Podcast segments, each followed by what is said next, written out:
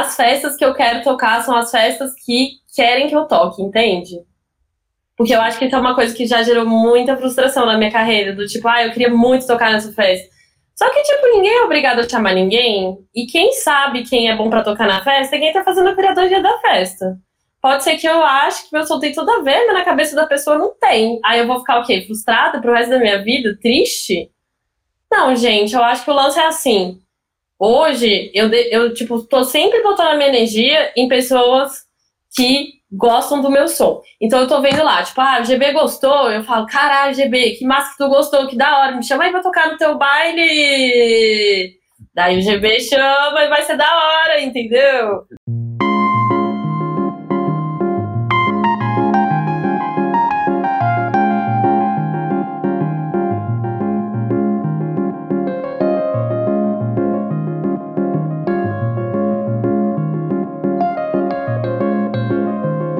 Alô, rolezeiros do Brasil! Mais uma edição do podcast Milhas do Rolê. Eu sou DJ GB.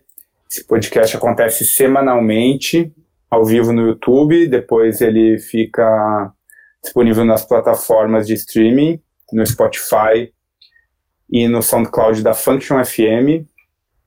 A função desse podcast tem sido trocar uma ideia com DJs do cenário alternativo, galera que está no corre aí fazendo acontecer, uh, de modo a criar um, um acervo de vivências dos DJs do cenário alternativo brasileiro, tentando de alguma forma ajudar a galera que esteja começando, ou que esteja com alguma dificuldade, ou mesmo que seja um espaço só para a gente estar tá trocando ideia e fomentando o cenário.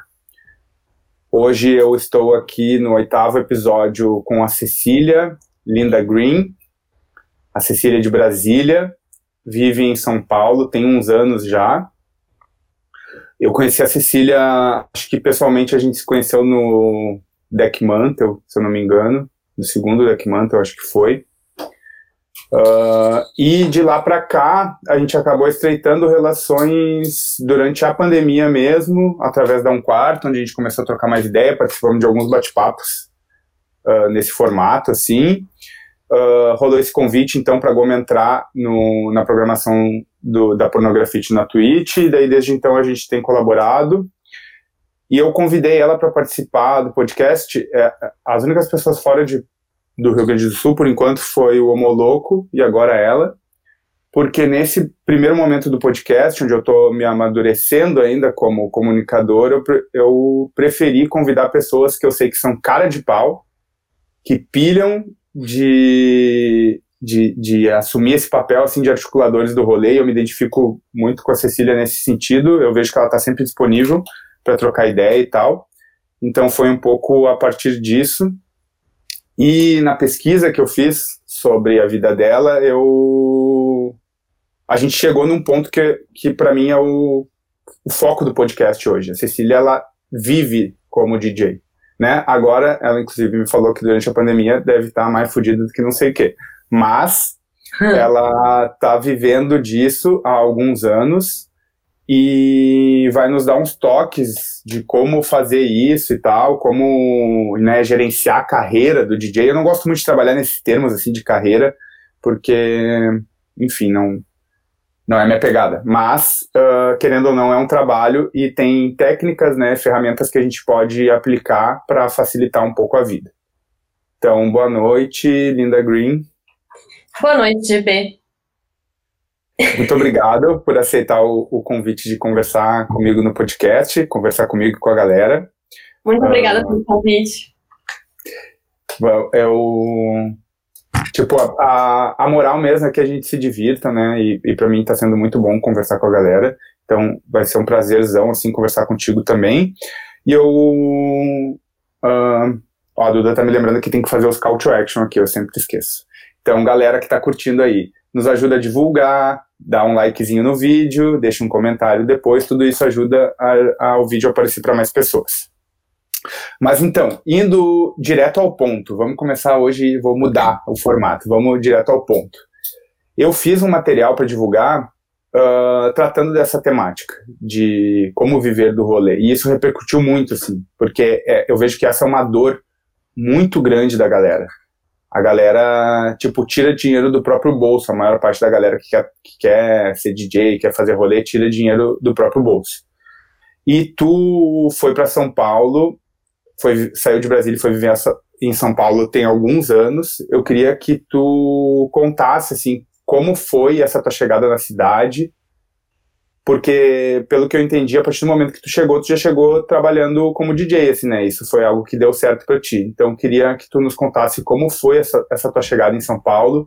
Tu já conhecia algumas pessoas e tal, como essas pessoas te receberam e como foi tu aterrizar nessa cidade, que é a cidade das oportunidades, mas, ao mesmo tempo, todo mundo sabe que é foda pra caralho. Olha, eu vou começar essa resposta te questionando por que não falar em carreira se você está tratando de uma profissão, eu acho que é carreira igual a qualquer outra, não deixa de ser carreira. Se você quer ser profissional, você tem que pensar que você precisa de um planejamento e que isso vai levar um tempo. É, assim como qualquer outra profissão, ninguém é, consegue ter uma remuneração decente do dia para a noite. E é por isso que eu tô trazendo isso, assim. Então, quando eu penso assim, ah, gestão de carreira, realmente é uma gestão de carreira. Se você quer viver disso, a primeira coisa que você tem que assimilar é que é uma profissão, é um trabalho e é uma carreira, sabe? Então, é, eu tô há 15 anos sendo trabalhadora da noite, por mais que eu seja DJ há 6 anos, tem 15 anos que eu sou trabalhadora da noite. Fez 15 anos esse ano. E a minha questão mudando para São Paulo é que eu sonhava morar em São Paulo desde 2007, assim. Então eu fiz várias coisas que estavam ao meu alcance e e quando eu mudei para cá, eu tinha várias coisas em vista e ser DJ era uma dessas coisas é, que ia me proporcionar, tipo, eu me sustentar aqui, sabe? Não foi exatamente para ser DJ que eu mudei para cá. E refletindo, assim, sobre essa, essa, essa entrevista que a gente ia ser hoje, eu fiquei muito preocupada de não ser, por exemplo, prepotente, sabe? E, tipo, falar o que aconteceu comigo como se fosse funcionar para todo mundo, porque eu acho que não funciona. Minha história de vida, ela é cheia de... Ela é cheia de privilégio, né? E eu sei que não é a, é a realidade da maioria das pessoas. Então, eu acho que hoje, é, se fosse bem, eu acho que eu queria, por exemplo, falar para as pessoas assim: olha, você está começando a sua trajetória como trabalhador da noite, porque DJ é mais uma carreira de trabalhador da noite. Agora, é, nesses 15 anos prestando atenção, é, o que, que eu poderia te falar, sabe? Em relação a isso que eu pensei nisso, porque, tipo, às vezes se eu ficar explorando muito a questão do que, que deu certo pra mim, qual que é a minha história e tal, eu acho que Sim. vai talvez ser menos efetivo do que eu falar pra pessoa, ó, eu tô nesse rolê há muito tempo aqui e eu comecei na parte de produção de evento quando eu tinha 19 anos e eu já trabalhei em todas em todas as áreas. Eu já fiz os trabalhos de bar e de caixa de bar e de montagem, desmontagem, produção, já produzi minhas festas. Eu fui coordenadora de bilheteria três anos. Eu fiquei cinco anos trabalhando em bilheteria. Depois disso tudo, dessa caminhada, foi que eu virei DJ e eu acho que esses anos antes fizeram uma grande diferença na minha vida porque eu consegui desenvolver uma maturidade é, exatamente de ser uma trabalhadora da noite, sabe? E eu acho que esse é o primeiro ponto. DJ é um trabalhador da noite.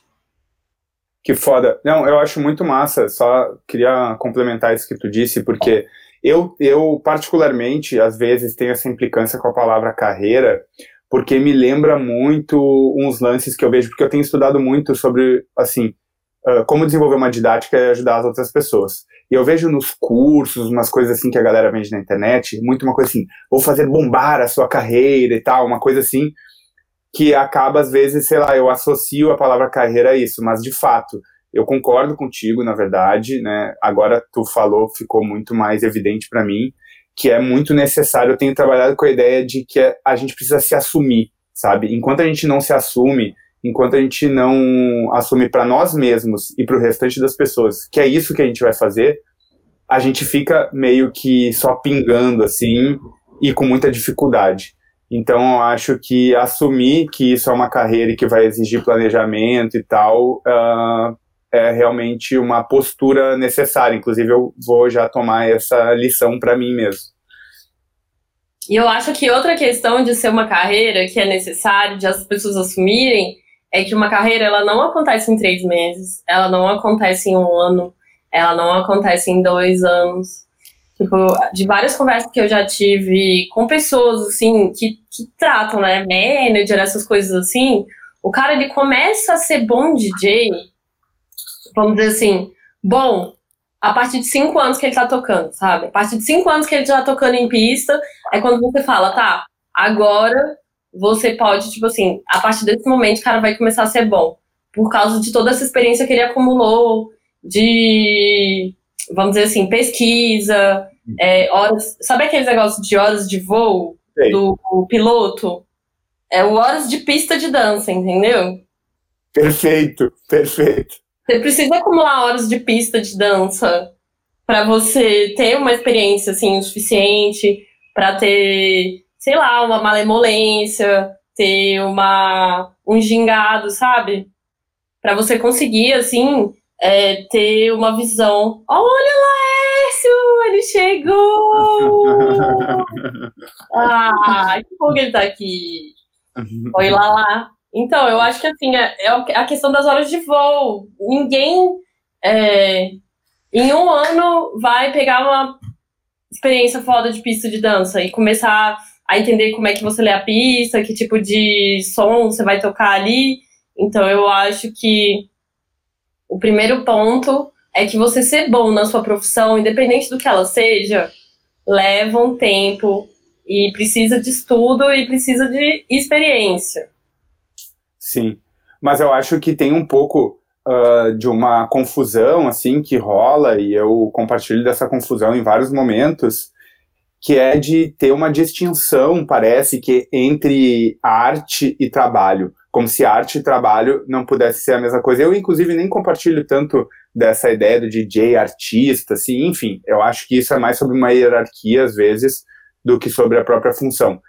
Mas eu sinto que parece que, às vezes, que a galera pensa assim, ah, não, isso é arte, então, e não precisa de, uh, de, método, de processo e tal, que eu acho um pouco isso que tu tá falando, né? Nesses cinco anos, a gente desenvolve uma série de competências nos habilitam a, a, a realizar o trampo melhor. Olha, eu acho assim. Nossa, eu acho muito confuso, assim, você dizer que. Tipo, alguém dizer que arte não pode ser um trabalho, porque, cara. Você vai ver um quadro lá do Vic Muniz. Ele custa o quê? Um milhão de reais? É o trampo do cara, assim. Talvez. Você vai dizer que ele não é artista? Não, não, eu, eu até não, não, eu não concordo com isso. Eu, eu até não acho que essa distinção seja correta, mas eu acho que isso está um pouco, às vezes, na, no nosso modo de ver as coisas, que, de certa forma, age até como uma, um jeito de se auto-sabotar, assim, também, sabe? Tipo, ah, deixa aqui esse meu rolê artístico, que é meio, tipo, hobby e tal, e o meu trabalho, do outro lado, daí divide essas duas coisas, como se uh, o trabalho não pudesse ser o próprio trampo artístico, mas eu acho que isso é porque a gente tem muita dificuldade mesmo de, de se assumir nesse processo, porque tem uma série de expectativas da sociedade, da família, de que rapidamente a gente esteja preparado para viver, para se sustentar, essas pressões todas, sabe? Porque daí eu queria, inclusive, já emendar nisso, assim, porque uh, certamente o que funcionou para ti não necessariamente vai funcionar para outras pessoas. Mas uma coisa que veio muito ali na, na conversa com a galera no Instagram é tipo assim, como fazer para viver então nesses primeiros anos, sabe? Se tipo, se às vezes vai demorar e tal, porque a coisa dos cachês demora muito para engrenar também. Então, talvez tu puder compartilhar conosco como foi para ti, para a gente tentar traçar paralelos e ver o que é possível de ser feito, porque a gente precisa de uma tá. grana mínima, assim, às vezes pode gerar uma certa ansiedade ficar, sei lá, um, dois, três, quatro, cinco anos sem ganhar dinheiro. Algumas pessoas vão poder ser sustentadas por outras pessoas, enfim. Mas como, como rola de se virar nesse início? Assim? Bom, é... vou te falar aqui. É... Eu tra... Então, eu trabalhei na parte de produção, comecei a trabalhar na noite com produção é, com 19 anos, e eu tinha aí esse meu trampo de bilheteria, que era mais uma coisa das que eu fazia. Então, assim, quando deu 2014, 2013, eu passei num concurso público do Ministério Federal, eu tinha um salário, tipo, eu fazia esses trampo extra ainda de bilheteria e produção, e foi nessa época que eu comecei a tocar em pista de dança, assim, foi em 2014. E eu tinha um salário para investir na minha carreira de DJ, que, que na época eu não olhava ainda como uma profissão, e sim mais como uma expressão artística, é, porque o que, o, que eu, o que eu realmente tirava dinheiro era do ministério. É, quando eu mudei para São Paulo, é, eu, eu, eu, tinha juntado uma grana desse meu trampo, sabe? Então, assim, eu não estava completamente desamparada e eu tinha uma condição de, sei lá, já estar tá aqui. Eu já, eu já morava sozinha em Brasília, então eu tinha uma casa montada. Eu já tinha essa grana para me mudar. Eu tinha uma grana para me mandar um, um, tempo, sabe? Então, assim. É, eu fiquei trabalhando com outra parada é, bastante tempo e tinha essa grana guardada antes de só viver de DJ. É, e demorou um tempo, mesmo estando em São Paulo. Eu não tinha expectativa em relação ao trampo de DJ antes de mudar para cá. Eu não sabia se ia dar certo. É, e eu tinha outras coisas em vista que eu ia trampar e, e, continuar tocando, que é uma coisa que eu amo muito fazer. Acho que eu não deixaria de fazer em hipótese nenhuma. E, e acabou que deu certo, assim. Mas eu, tipo assim, eu já tava na cabeça que eu ia tirar para todos os lados, que eu ia continuar me sustentando de alguma forma. Então eu acho que pode ser que nos primeiros anos, eu sei que, que faz parte de muita gente, é ter dupla jornada, que é você ter um. ter aí, tipo, um job que vai te sustentar durante a semana e trampar no fim de semana tocar no fim de semana, pesquisar no fim de semana, treinar no fim de semana, sabe? Treinar é uma coisa muito importante, é, que às vezes tem gente que acha que não precisa, né? Mas treinar é muito importante. E eu sei que é exaustivo, assim, é desgastante. Pelo menos na minha, na minha época que eu fazia jornada dupla, que eu trabalhava no ministério e fim de semana ou eu fazia bilheteria ou eu tocava, é, era bem cansativo, porque acabava que eu não tinha fim de semana, mas foi um investimento de tempo e energia que no fim valeu a pena. Sim. Eu fiz isso durante sete anos. Eu comecei a tocar em 2010 e tocava outro formato, na época, música eletrônica meio de 2014, eu acho. Uh, e tá, lógico, tocava muito menos no início e tal, mas eu trabalhava, eu tinha um emprego formal, assim, de 40, 40 44 horas, e tocava nos finais de semana. E daí, em 2017, eu fui demitido, e daí foi onde eu decidi que tentaria viver disso. E daí tô ainda meio que engatinhando, mas acho que estou finalmente chegando. Mas olha que loucura, né? Três anos para mais ou menos agora começar a vislumbrar algumas algumas possibilidades, demora mesmo. E eu também, eu juntei uma grana por um tempo, juntei uma grana não, na verdade, aqueles, aquelas grana de rescisão e tal, foi que me ajudou a viver por um ano, e daí depois disso me virando, meus pais estão me ajudando, então tem esse lance assim, também tenho privilégios, ah, felizmente meus pais puderam me ajudar nesse momento de, da minha vida, assim, mas eu tinha começado a trabalhar muito cedo, então desde jovem eu não precisava, assim, mas eu vejo que às vezes a galera, tipo assim, tem pessoas que têm disponibilidade de fazer isso, talvez, um pouco. A pergunta é, vale, vale a pena? Tipo assim, acho que é porque as pessoas têm medo, sabe? Acho que se, tem, se, tu tem, se tem possibilidade e se tu ama isso, tu acha que rola, vale a pena fazer isso, assim, investir, meter o louco e, e tentar fazer mesmo? Eu acho que não tem outra forma. Não tem outra forma, não existe outro jeito. Do tipo assim, é, por exemplo, quando que eu falo carreira, é do tipo assim, pensa, você quis seguir, vamos dizer, é, sei lá, a carreira de técnico em enfermagem, por exemplo. Então, você vai começar como? Como estagiário do técnico em enfermagem. Você vai ficar um tempão ganhando mal e fazendo um trabalho de auxiliar, assim. E aí você vai prestar atenção, você vai aprender e você vai crescendo. Eu encaro o seguinte: na época que eu virei DJ, quando eu ganhava 50 reais, eu já ficava feliz. Putz, eu já tava ganhando dinheiro, sabe? Muitas das vezes que eu toquei eram de graça. Por quê? Porque eu não tinha, não sabia que eu tava fazendo direito ainda, não conseguia entender muita pista de dança. Eu vivia pedindo para tocar nos aniversários dos meus amigos. E várias vezes eu fui expulsa do som, porque eu não tinha, assim, esse molejo ainda de saber o que, que dava para tocar, o que, que não dava para tocar, sabe?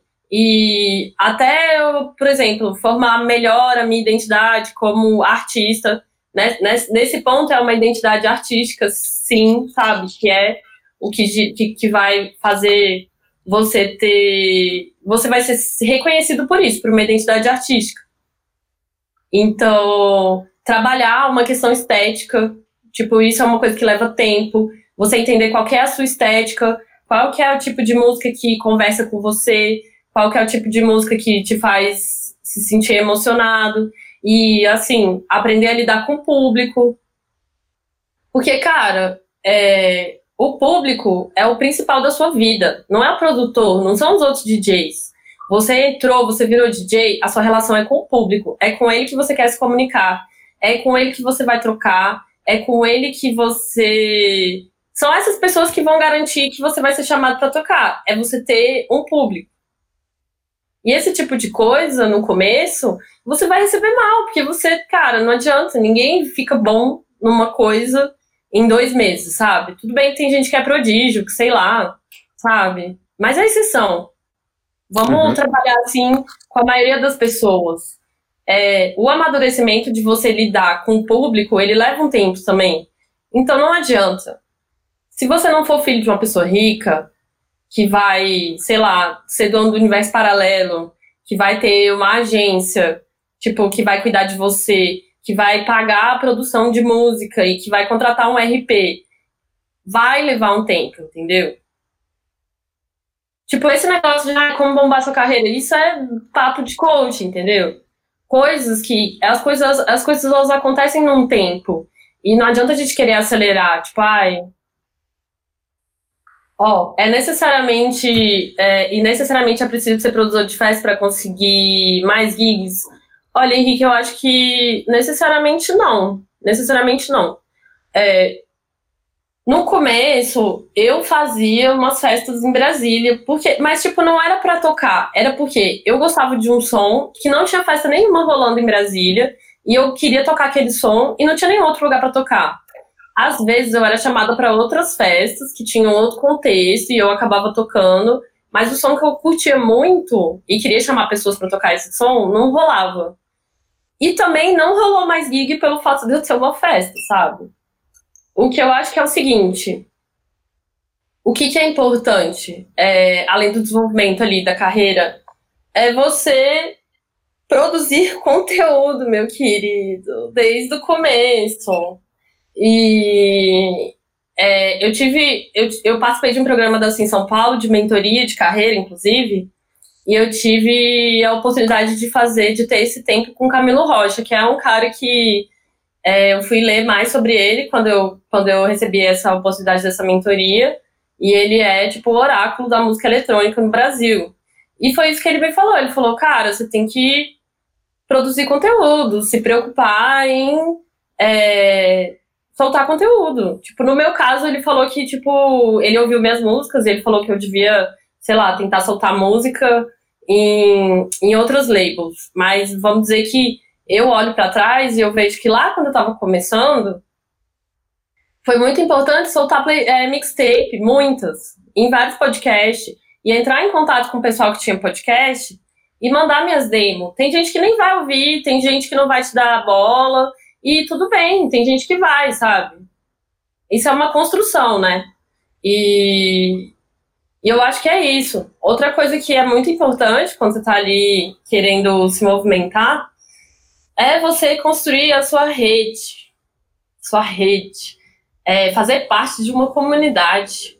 É você saber pessoas que você se identifica, tanto musicalmente quanto de valores, princípios, pessoas que você acha legal, e se aproximar dessas pessoas, sabe? E não só procurar que essas pessoas fortaleçam o seu trabalho, mas fortalecer o trabalho das pessoas também. Assim, você cresce quando as outras pessoas crescem junto com você, entendeu? Mais ou menos. Posso, posso complementar? Porque Pode hoje foi, foi legal. Uh, eu respondi umas perguntas ali no Stories e daí o Pininga uh, começou, a gente começou uma conversa. O Pininga é DJ da Linda Quebrada e tal, viajou para Europa já tudo mais.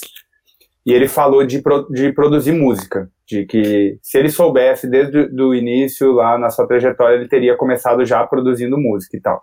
E eu acho Uh, não vou dizer controverso, assim, mas eu acho que existem várias formas de, de se chegar, assim. Mas eu acho que, de certa forma, isso está relacionado à produção de conteúdo, né? Porque a produção musical, ela vai acabar sendo um conteúdo que tu está colocando, jogando na rede, mas para ampliar um pouco os caminhos possíveis, eu acho que uma presença e um relacionamento interessante com essa comunidade é é, é uma direção, assim, quase infalível, sabe? E, tipo, eu percebi que na minha própria trajetória, por muito tempo, fui uma pessoa muito chata, assim. Eu até acho que ainda sou um pouco chato, mas estou tentando mesmo, me esforçando para ser menos chato. Mas eu só me relacionava com a, com a parada meio que assim, num tom sempre meio de crítica e tal, e achando que talvez meu trabalho fosse melhor. Acho que no fim das contas era só insegurança mesmo. Mas, tipo, a partir do momento que eu percebi que o fomento da, da comunidade de uma maneira sincera e tal, de, de estabelecer uma troca real, abre tanto o caminho, tipo, isso precisa virar uma prática, sabe? Tipo, se tu espera que as pessoas ouçam o teu set, tu precisa ouvir o set das outras pessoas também. Se tu espera que as pessoas compartilhem o teu conteúdo, tu precisa compartilhar o conteúdo das outras pessoas também. Se tu quer comentários nas tuas postagens, precisa comentar os das outras porque é uma via de mão dupla, sabe? Eu acho que a coisa da internet nos colocou muito, assim, parece que a gente fica virado para um espelho, assim, e é só sobre nós, sobre nós, mas na verdade o, a internet é sobre troca, assim, sabe? E essas trocas, se elas vão rolando, uh, vai crescendo organicamente esse relacionamento e as pessoas vão olhar mais o trabalho e ele vai ter muito, muito mais repercussão. Olha, eu acho que eu vou pegar um gancho do GB aí, que é o famoso DJ desumildão. Não tô falando que você é, tá? Mas assim, do que você falou, desse, desse. Cara, não tem nada mais irritante do que uma pessoa arrogante. Ou uma pessoa desumilde.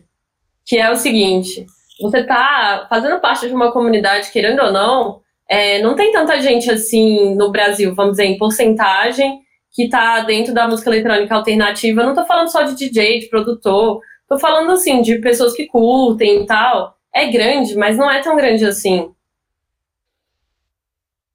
E, cara, é muito importante ser uma figura carismática. Você não precisa ter nascido carismático. Mas, pô, não custa nada você ser simpático, você ser atencioso, você ser gentil, sabe? Você conversar com as pessoas. É... Você quer, tipo, que alguém, sei lá, te dê atenção, às vezes é isso, dá atenção pra pessoa, tipo, conversa com ela, pergunta o que, que ela faz, qual é a trajetória dela, é, que tipo de música que ela gosta, manda umas refs sua pra ela, pega umas refs de volta, ali você vai trocar música, entendeu? Você vai trocar conhecimento, isso tudo fortalece um rolê, sabe? Vai lá na sua cidade, quem é que gosta das mesmas coisas que você? Tipo, é, em Brasília, a festa que eu fazia, eu tinha um sócio que, tipo, era a única pessoa em Brasília naquela época que gostava das mesmas coisas que eu.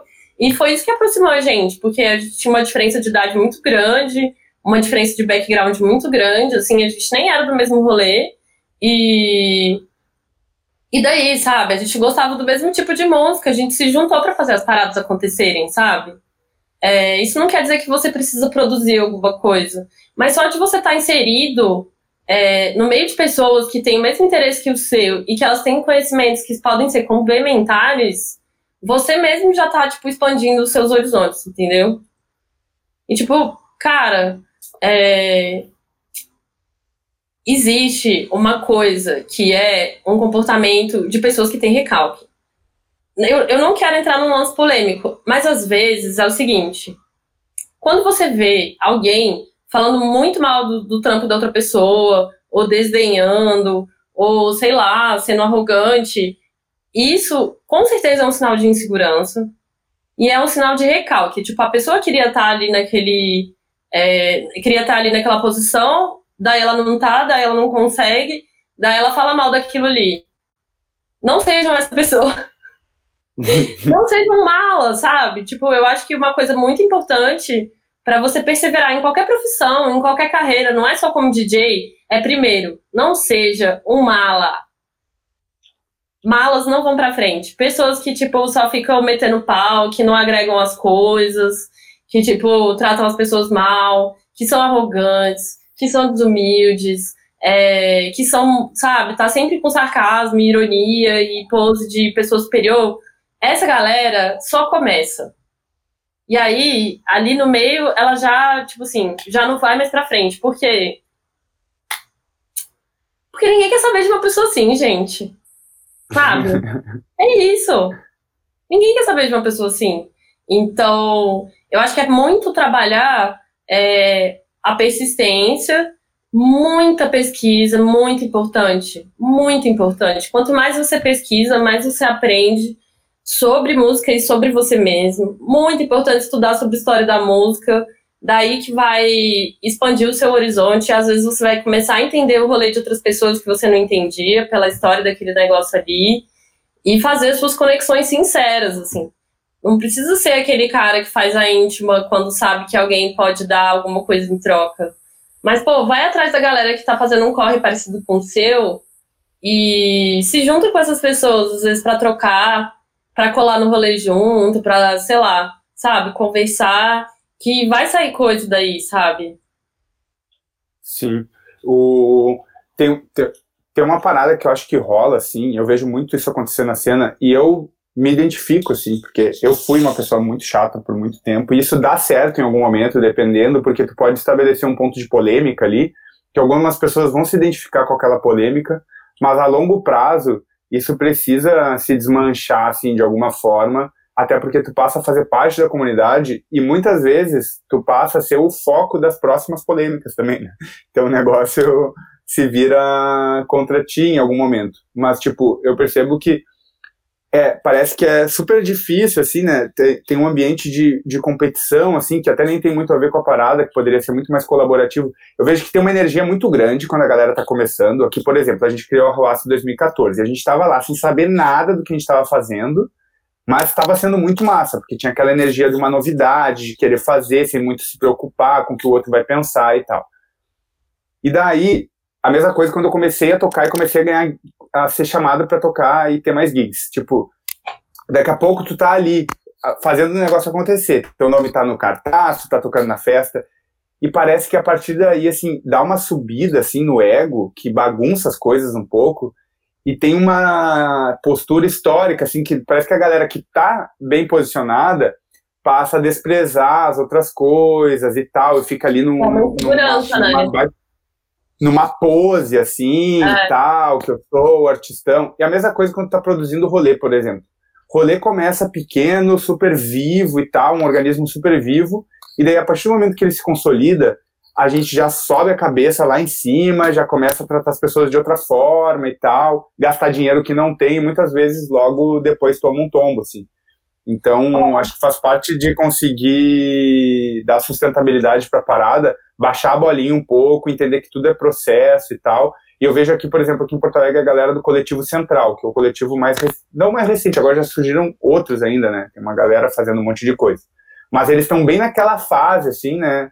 Estavam, né, antes de vir a pandemia, de quando começou a arruaça, fazer rolezinho e tal, no, nos botecos, só liga duas caixas e faz acontecer e tal. E eu vejo que vários deles estão sempre no front das outras festas. Estão querendo ir lá conversar e tal. O Andrei aqui, que, que eu estava trocando ideia com ele antes, é um desses que está sempre lá e tal, trocando ideia, buscando conhecer. E assim, invariavelmente as pessoas passam a saber quem, quem, quem tu é, o que tu está fazendo. E tipo, se tu vai buscar, uh, acho que dá muita insegurança de buscar espaço no ah, num canal, num podcast, uma parada assim. Mas, tipo, fazer um esforcinho de saber do que se trata aquele negócio, qual é a história da galera que está produzindo aquilo, quem já tocou lá e tal. Quando for mandar teu material, mandar um releasezinho, dizer por que, que tu pensou que seria interessante que teu material estivesse lá, entregar, se entregar um pouco mais, sabe? Porque muitas vezes a galera manda só, ah, set novo, pá. Tipo, não, não rola assim, né? Ó, tem uma, tem uma pergunta aqui que é da Harela, Harela, Harela, que eu queria ligar com uma coisa que você falou, assim, vou falar das duas coisas juntas. Ela falou assim, é, Harela é ela? Não sei. Ah, Pode ah, ser que... pronome neutro. É, demorei muito para postar meu primeiro som só pelo medo do shade recorrente no rolê. É, e uma coisa que o, o GB falou que é também da, das pessoas que ficam, assim, às vezes meio tomadas pelo ego. Então, é, às vezes, tem duas coisas que acontecem. Primeiro, sempre vai ter gente falando mal do seu trabalho. Sempre, sempre vai ter gente falando mal do seu trabalho. Por quê? Porque é arte. Então, existe uma questão de identificação. Tem gente que vai se identificar, vai achar maravilhoso e, e vai causar repulsa em algumas pessoas. É normal. Tem gente que vai achar brega, tem gente que vai achar cafona, tem gente que vai achar mal feito. Tipo, foda-se, sabe? O que, que eu acho é que você tem sempre que prestar atenção em quem tá achando maneiro e não em quem tá achando ruim. Então, assim, achou ruim? Tudo bem. Ninguém é obrigado a gostar de nada, sabe? Ninguém é obrigado a achar bom. Agora, quem é que tá achando bom? Essas pessoas é que merecem sua atenção. Pô, que legal que você tá curtindo. Quem é você que tá curtindo? É... Ai, gente, olha isso. Ela gosta de aparecer na live. É... Uma hora é pouco para esse assunto, tá? A vai até uma hora e meia, talvez. É, então. o que que acontece? Pô, vai, ser, vai ter sempre hater. Haters gonna hate o resto da vida. Vai ter gente incomodada com a sua existência. Vai ter gente que vai estar tá com inveja. Vai ter gente que vai ter ciúme. Vai ter gente que vai se sentir ameaçada de perder o espaço que tem para outra pessoa que está chegando ali. Tem gente que não consegue se reinventar e aí às vezes a estratégia da pessoa é ficar botando a outra pessoa para baixo, entendeu? Tem gente que nem faz isso conscientemente, mas é, é o que acontece. Tudo isso, tanto esse medo da rejeição, quanto esse medo de perder um status, quanto esse, sabe? Tudo isso é, é, são todas as questões do ego. E essa é a coisa mais importante para o DJ saber controlar o seu próprio ego. É bom você manter a sua autoestima num nível saudável nem achar que você é a última Coca-Cola do deserto, porque ninguém é a última Coca-Cola do deserto, e nem, e nem ficar tipo olhando só pra crítica negativa achando que o seu rolê não presta. Ou que você é um DJ ruim, entendeu? É saber assim, olha, eu sou DJ há quanto tempo, eu faço pesquisa há tanto de tempo, eu treino há tanto tempo, e para tudo isso que eu estou me propondo, ou a crítica que eu tenho pro meu trabalho é que ele pode melhorar. Sei lá, na parte técnica. Ou eu posso pesquisar mais. Ou eu posso, tipo, pesquisar o trampo de outras pessoas para saber, é, para ter referência estética. Ou eu posso ver mais vídeos de tech. Ou eu posso conversar com alguém que é do meu rolê e ver o que, que essa pessoa acha do meu trampo e escutar o trampo dela. Entendeu? É, eu posso pensar e mirar em grandes artistas do que, que eu queria ser e o que, que essa pessoa faz. É, eu tenho um pouco de problema nesse negócio de mirar e me espelhar, porque eu não sei como é que vai ser a vida da pessoa, entendeu? É, eu vi o vídeo lá, o filme do Steve Aoki, de como que ele virou o DJ que toca 360 dias por ano, e o pai dele é dono de uma cadeia internacional de restaurantes, né? Então, assim, o Alok, que é um DJ gigante, o pai dele é dono do universo paralelo, sabe? Então, assim, dado as oportunidades que você teve, reconhecendo é, o tanto de recursos que você tem, olhando para sua própria realidade e as coisas que você tem tempo de fazer, que você tem condição psicológica e saúde mental de fazer, dentro disso tudo, como que você avalia é, aonde que você está? E para você, tipo assim, ter carinho pelo seu trabalho e por você mesmo, e não ficar se chicoteando, entendeu? É, é isso eu acho. Falei. Não, Eu concordo. Faz muito sentido, muito sentido. Mas é que é uma coisa que, tipo, uh, parece meio manjado, assim, fala, ficar falando disso, assim, de gratidão e tal, mas eu acho que a gente precisa, de certa forma, assim, uh, poder ser grato às coisas que a gente já conseguiu fazer, porque isso é um exercício que nos ajuda, sabe? Tipo, uh, se apaixonar, de certa forma. Acho que se apaixonar até pode ser demais, porque eu acho que tu falou de um ponto muito importante, assim, que é, tipo, nem se achar a última Coca-Cola do deserto, mas nem achar também que seu trampo é uma merda. Mas eu acho que a gente precisa, de certa forma, comemorar as coisas que a gente consegue fazer, sabe? Ficar feliz com isso. Então, tipo, nossa, eu tenho o sonho de ser DJ. A primeira playlist que tu fizer, que tu compartilhar e tiver um ou dois amigos que gostarem, fica feliz com isso. Olha, minha primeira playlist te teve duas pessoas que gostaram. A próxima, cinco gostarão. E assim vai, sabe? E, tipo, comemorar essas coisas, achar legal.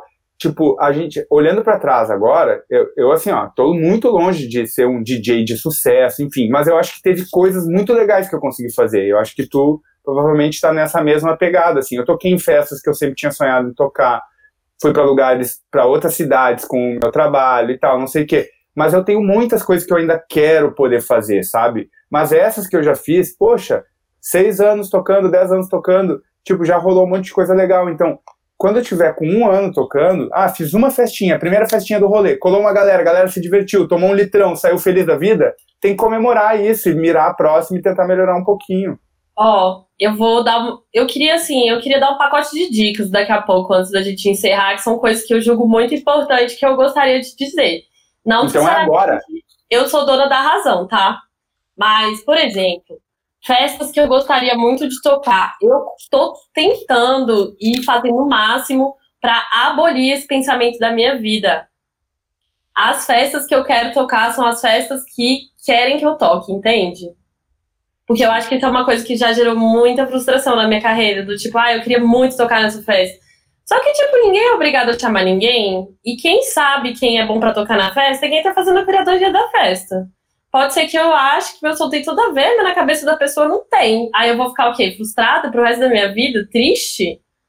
Não, gente, eu acho que o lance é assim. Hoje, eu, eu tipo, tô sempre botando a minha energia em pessoas que gostam do meu som. Então eu tô vendo lá, tipo, ah, o GB gostou, eu falo, caralho, GB, que massa que tu gostou, que da hora, me chama aí pra tocar no teu baile. Daí o GB chama e vai ser da hora, entendeu? E uhum. tipo, uhum. o foco é no positivo. Isso é uma coisa que eu acho que, que trajetória me levou para esse momento, para esse pensamento, porque eu já sofri muito, sabe? Eu já sofri muito querendo saber por que, a pessoa não me chamava para tocar de uma peça que eu gostava muito. Eu já sofri muito pensando que a pessoa não gostava do meu som, por que, que a pessoa não gostava. Tipo assim, foda-se, sabe? Quem é que gosta? Quem é que curte? Quem é que são meus fãs?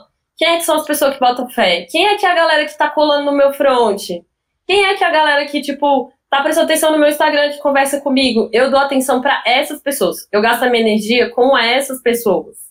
Por quê? Porque essa energia se multiplica. Quando você trata bem quem você gosta de você, o amor que a pessoa sente por você cresce. E aquilo ali transborda. Sabe? Enfim. Agora aqui, assim, eu vou fazer um apanhado de dicas. É, como não ser um mala, primeiro. Né? Sou DJ, comecei há pouco tempo. É, já estou arrasando? Não, você não está arrasando. Como a gente falou, vai ter um tempo para você arrasar. Se você tiver condições, é, de fazer um curso, é muito bom fazer curso, mas é caro. Minha é, sugestão é: vai numa pessoa que sabe mais do que você, que você se identifica, que seja uma pessoa que já te deu atenção e pede para ela te ensinar. Quem sabe mais que você sempre vai ser seu melhor professor. É, uma coisa muito importante tenta se conectar com pessoas que estão no rolê há mais tempo e, tipo, tenta entender do rolê, sabe? Pede pra pessoa te contar umas histórias do que aconteceu sei lá, desde que ela entrou no rolê, você vai escutar a, é, a história dessa pessoa e, e, você vai se identificar, porque, tipo, sei lá, é, às vezes eu, eu converso com gente que tá há 20 anos tocando e ela conta umas histórias do começo que são coisas que eu já passei também. Então são coisas cíclicas, sabe? É, tenha uma postura Só, profissional. Ah. Eu botei, eu botei no chat ali, ó, que em Porto Alegre eu posso ser essa pessoa para você. Quem tá precisando de ajuda aí, pode colar, que eu faço questão. Eu gosto muito de ajudar. Eu fui muito ajudado. Isso foi uma coisa que eu fiz desde que eu comecei. Eu lembro que desde a primeira vez que eu toquei, eu via gente que tocava mais tempo e perguntava como é que eu faço para fazer isso. Eu não sabia como é que fazia para ouvir a música no, no fone. Eu fui lá e perguntei como é que fazia. Desde o começo, do básico do básico. E perguntar da história inspira demais, inspira demais. Mas segue aí nas dicas que tá muito bom. Bom, é... Cara, eu sempre tô colando com uma galera que tem muito mais tempo de rolê. O Laércio, que era uma pessoa que passou por aqui, eu não sei se ele tá aqui ainda. O Laércio, cara, ele me ajudou demais. Toda vez, assim, que eu conversava com ele, ele me ajudava demais. Por quê? Porque ele já tinha passado pelo momento que eu tava passando e ele já sabia como é que era. E é isso. Então, assim, eu ainda tô aprendendo. Quando eu converso com um cara que é que nem um Camilo Rocha, que tá, sei lá, não sei quanto tempo no rolê, ele tem um monte de sabedoria para me passar. Mas eu tenho um monte de sabedoria para passar pra uma pessoa que acabou de começar, sabe? Cada fase que a gente tem, a gente vai acumulando sabedoria. Sempre vai ter uma pessoa que vai saber mais do que eu, porque já tá há mais tempo. E sempre tem uma pessoa que vai sair, saber menos que eu, que eu posso ajudar. Eu acho que é assim que funciona. Bom, é uma profissão, ou seja, tenha uma postura profissional. Não vai chegar loucão no rolê para tocar. Não vai ficar loucão no rolê dos outros, começar a encher o saco. Não vai dar trabalho. Você vai tocar, não vai ficar chamando seus amigos pra, tipo assim, entrar na cabine, sei lá. Olha, uma vez, gente, eu trabalhei na produção de um evento. Eu, eu já era DJ, mas eu tava trabalhando. E aí, assim, tinha camarins. E aí tinha um camarim de artista grande tinha um camarim de artista pequeno. E aí eu tive que ficar de polícia no camarim, porque a galera dos, dos amigos do artista, que tinha um camarim pequeno, ficava, tipo, tentando entrar no camarim do artista grande para roubar vodka e uísque, sabe? E eu ficando assim, louca, correndo atrás desse povo, do tipo, volta aqui! Entendeu? Isso é uma coisa que, cara, queima seu filme, entendeu? Queima. Então, assim, tem uma postura profissional. Tipo, não chega muito loucão pra tocar, não vai tocar muito loucão. Quer ficar loucão? Fica loucão depois de tocar. Não vem com essa de tipo, ah, eu toco melhor, é muito louco, bêbado, com um quarto de ácido na cabeça, cinco dias sem dormir, e aí que eu mando bem. Não, você acha que você manda bem porque você tá drogado, mas na verdade você só tá fazendo merda e passando vergonha, entendeu? Sacou? É eu amei esse momento. Verdades, verdades. Deixa eu só complementar essa história aí que tu falou do Laércio. E eu, uh, o Laércio foi uma pessoa que foi super receptiva, assim, para nós aqui da Ruaça. Ele veio tocar na Ruaça de graça. E olha que doido isso. Em 2015, eu acho, nós fomos, uh, a galera da Ruaça foi para uma virada cultural em São Paulo. Era uma daquelas que estava rolando várias festas lá no Parque da Luz e tal. E a Mamba tava ali rolando e tal e a gente viu a ah, Mamba Negra, tinha vindo mais ou menos da Voodoo Hop, não sei o quê, achava que tinha tudo a ver com a Ruaça. A gente recém tinha criado o coletivo. E nós mandamos uma mensagem pela página da Ruaça para a página da Mamba. E aí, os DJs da Ruaça estão indo para São Paulo para virada cultural, não rola da gente tocar, não sei o quê. Nunca nem visualizaram a mensagem, acho. Não sei se visualizaram, mas nos ignoraram completamente. Ficamos frustradíssimas na época e tal, mas, meu, continuamos fazendo o nosso trampo. Anos depois, a gente trouxe a Cachu para tocar em Porto Alegre, nos conhecemos realmente e tal. E um ano depois, Kika e Posada tocaram na Mamba Negra. As coisas levam um tempo, sabe? Não é porque a galera não sabe do teu corre ainda que não vão saber no futuro. Talvez tu não tenha tempo, não tenha milhas do rolê. Finalmente eu consegui usar o nome do podcast. Eu esqueço de usar. Mas talvez não tenha milhas de rolê ainda suficientes. Mas nesse, uh, em 2016 mesmo, na, lá pelo meio do ano, a gente foi, eu, a Kika e o BRF fomos para BH, tocamos lá na 1010 e depois a gente foi para São Paulo. E o Laércio fez questão de ir no rolê onde a gente ia tocar, num cinema pornô lá, num porãozão. Ele foi. Não que isso tenha algum problema, porque eu sei que ele gosta desse tipo de coisa também. Mas ele fez questão de ir lá, por Laércio, um artista grande, já consolidado, fez questão de ir lá para nos conhecer, porque ele conhecia o, conhecia o trampo da Ruaça, conhecia a galera, ele foi lá para nos conhecer, depois a gente convidou ele veio para tocar de graça na Ruaça. Então, tipo, tem que estabelecer relações que sejam assim. O que eu tô querendo dizer? Moral da história. Não adianta mandar uma mensagem para festa grande quando você não tem milhas do rolê ainda esperar que aquilo vá reverberar de alguma forma, né? tem que tentar colher os frutos de um trabalho que, querendo ou não, vai ser um trabalho de longo prazo. Consistência é uma palavra muito importante. Tipo, você tem um trabalho consistente, ou seja, sei lá, das 10 últimas gigs que você tocou, você acha que você arrasou em todas? Sabe, isso faz muita diferença. Tipo, você já tá arrasando 100% das vezes que você toca, e leva muito tempo para chegar de você tá, tipo, é, num ponto que você vai estar tá arrasando sempre. Bom, continuando as dicas, né? Antes da próxima dica, só. Antes da próxima dica. Ah. Momento do call to action, porque tá bom. Galera, ela só vai dar as próximas dicas se você pegar no celular agora e fizerem ah, uma story. Coloquem lá no Instagram, nos ajudem a divulgar, arroba DJ underline GB underline arroba AK Linda Green, a.k.a. Linda Green. E para quem está ouvindo isso depois, nos ajuda a divulgar também. Se está tirando o valor das dicas valiosas aqui da Linda Green, nos ajuda a divulgar o podcast. Próxima Ó, dica. Primeiro, primeiro cachê bom manda 10% pra gente, tá?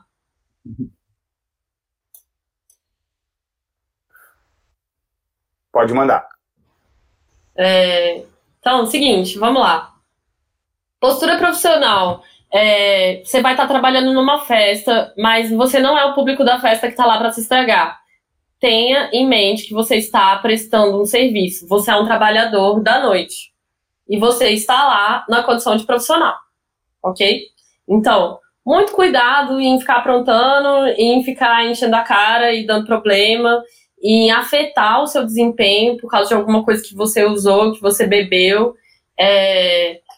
Cara, isso queima o filme. A pessoa não vai te chamar para tocar de novo, você vai fechar uma porta aquilo ali circula porque os produtores eles conversam entre eles, não vai ser legal para sua reputação. Vou tocar, me chamaram para abrir. Galera, quem acabou de tocar, tem mais aqui abrir. Abrir é um horário muito difícil. Abrir é um horário muito difícil. No dia que você estiver abrindo magnificamente bem, é que você tá indo no caminho certo. Então, tipo, não seja desumilde. Mais uma vez, humildade é a melhor característica do DJ. Eu fui bilheteria e hostess muito tempo, muito tempo. E o tanto de DJ escroto que já passou por mim, de tratar mal as pessoas, tratar mal segurança, tratar mal bilheteria, tratar mal hostess, cara, essas pessoas, elas não vão longe. Eu sei porque eu já vi um monte de estrela virar estrela cadete. Não seja estrela, cara, que você não é. Porque se você for na padaria, ninguém nem vai saber quem você é, entendeu? Você não faz diferença nenhuma pro mundo. Você é apenas um DJ. É isso. Enfim, abrir é uma responsabilidade grande. É quem abre que vai é, dar o tom da festa. É uma coisa que você tem que estudar. Abrir não é um horário que você vai chegar metendo pau em 140 BPM. É, você precisa montar uma atmosfera para passar para o próximo DJ. Isso requer você assistir sets de pessoas abrindo, é você ter feeling de pista, é você entender que você precisa não querer ser o centro das atenções, entendeu? Porque a pessoa que abre, ela é uma pessoa generosa. Ela vai montar, ela vai montar uma vibe, entendeu? Para o resto das pessoas arrasarem. Então, assim, abrir é um aprendizado muito grande e é muito importante. DJ foda em abrir é raro. Tem muita mulher foda em abrir porque o povo gosta de botar mulher pra abrir, né? Ah, vai ter, vai ter mulher no seu line? Vai sim. A festa abre às 10, tem uma que vai começar a tocar às 8. É assim. As pessoas gostam de fazer. Mas, enfim, é, abrir é muito importante. É, quem abre bem, toca bem nos outros horários também. E é um exercício, sabe? De generosidade e humildade. Se tu me permite complementar sobre abrir, Uh, o lance de não querer ser a, a estrela da noite, eu acho que tu já falou, né? Mas eu acho que é um problema, às vezes a galera vai abrir e quer roubar a cena. Isso não serve só. Isso serve para abrir, tipo, o arm-up, o arm-up mesmo, primeiro DJ, ou quando eventualmente você for convidado para ser o DJ anterior da atração, é a mesma coisa não pode querer roubar a noite da atração, porque a festa toda se planejou para levar aquela atração para aquele público, eles entenderam que aquela atração era interessante dentro da curadoria deles, Então, a importância de entregar uma atmosfera legal é, assim, fundamental. E, tipo, e assim como a Cecília está falando, quem abre bem, primeiro, tu, tu conversa com pessoas que normalmente são entusiastas. Porque quem chega cedo? Quem chega cedo é quem curte muito o rolê.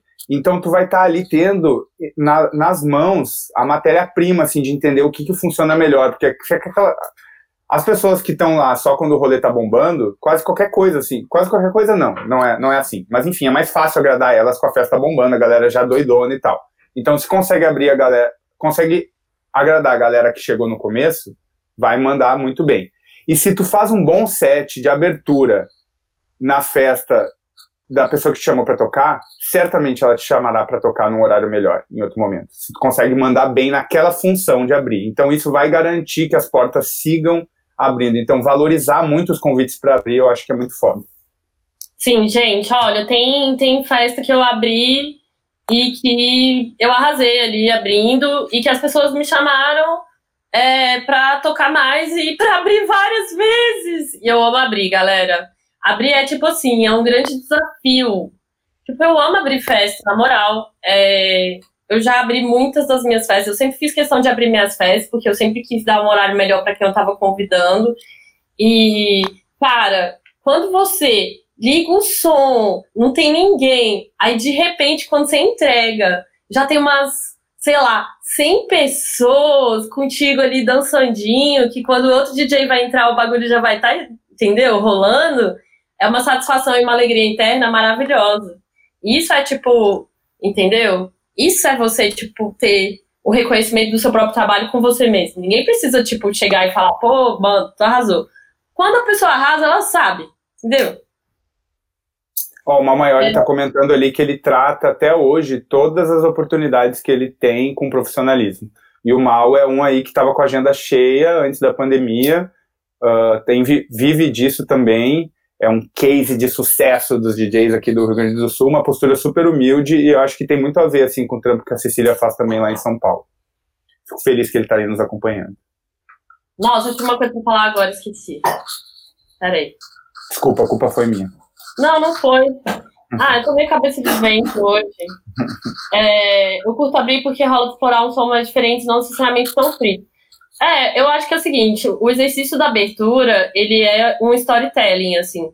Você tem que pensar como é que você vai contar uma história que ela vai se desenvolver. Não adianta você chegar chutando pau da barraca, porque dali pra frente você vai apenas inviabilizar o resto da festa. E aí o DJ que pegar depois de você, ele vai ficar puto.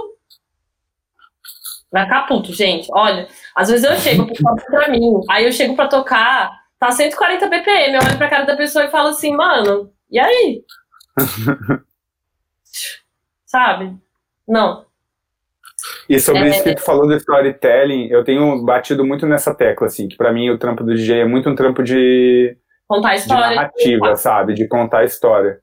E agora Sim. eu acabei de esquecer o que eu ia falar também. Nossa, o que aconteceu, gente? Tava na minha cabeça. Ah, vamos lá. Vamos falar sobre postura. Postura. Bom, tem uma coisa que, assim, às vezes é chato, mas às vezes é real. É, eu, como trabalhadora da noite, quando eu estou em outra festa, dos meus parceiros, trabalhador da noite, preciso saber também que eu tenho que me comportar nesse momento, sabe? Então, assim, muito cuidado com as coisas que você vai fazer na noite. Porque você, mais uma vez, você não é só público, você tem é, uma imagem e uma reputação. Então, tipo assim, muito cuidado com rixa de galera. Essa é uma coisa que eu já vi cagar com várias carreiras de DJ pela a minha vida. Tipo assim, ai, a galera de um cara não gosta daquela galera do cara, e aí começa a tretar, aí começa a falar mal do trampo um do outro, aí quando vê, fica uma pessoa ali que não consegue tocar em outros lugares, porque fica uma disputa de quem queima mais quem. Sabe? Você entende isso?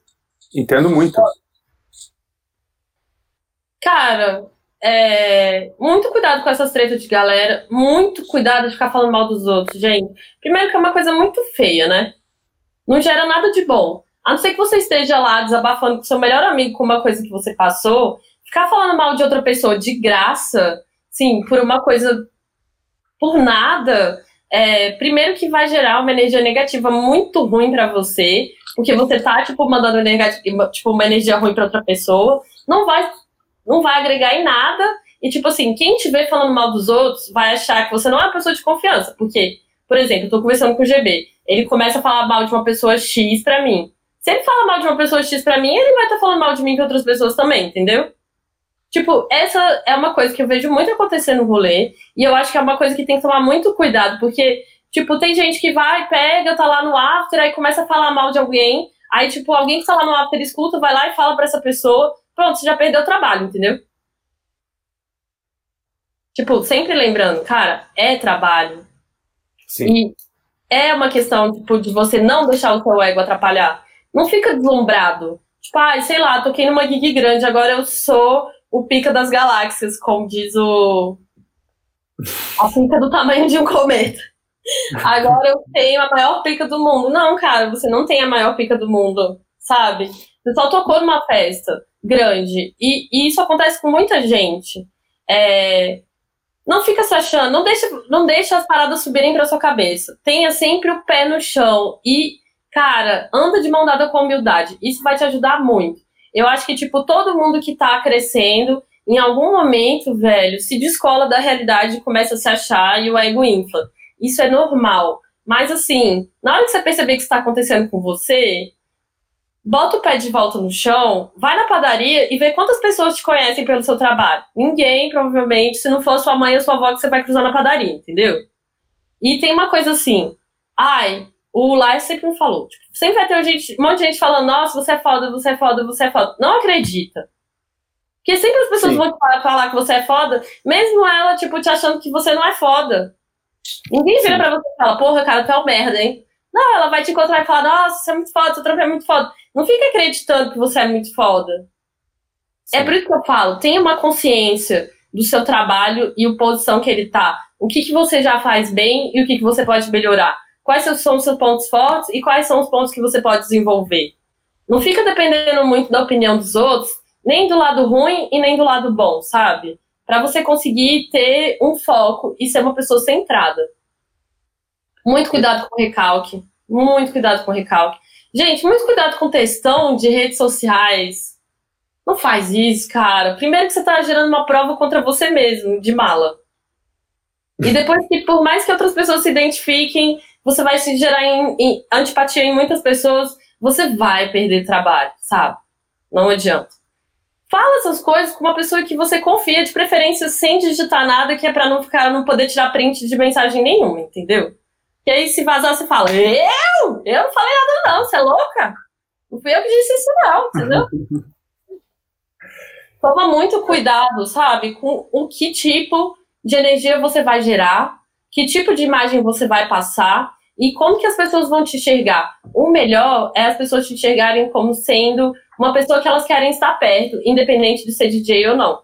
Tipo, ah, o GB é um cara muito da hora.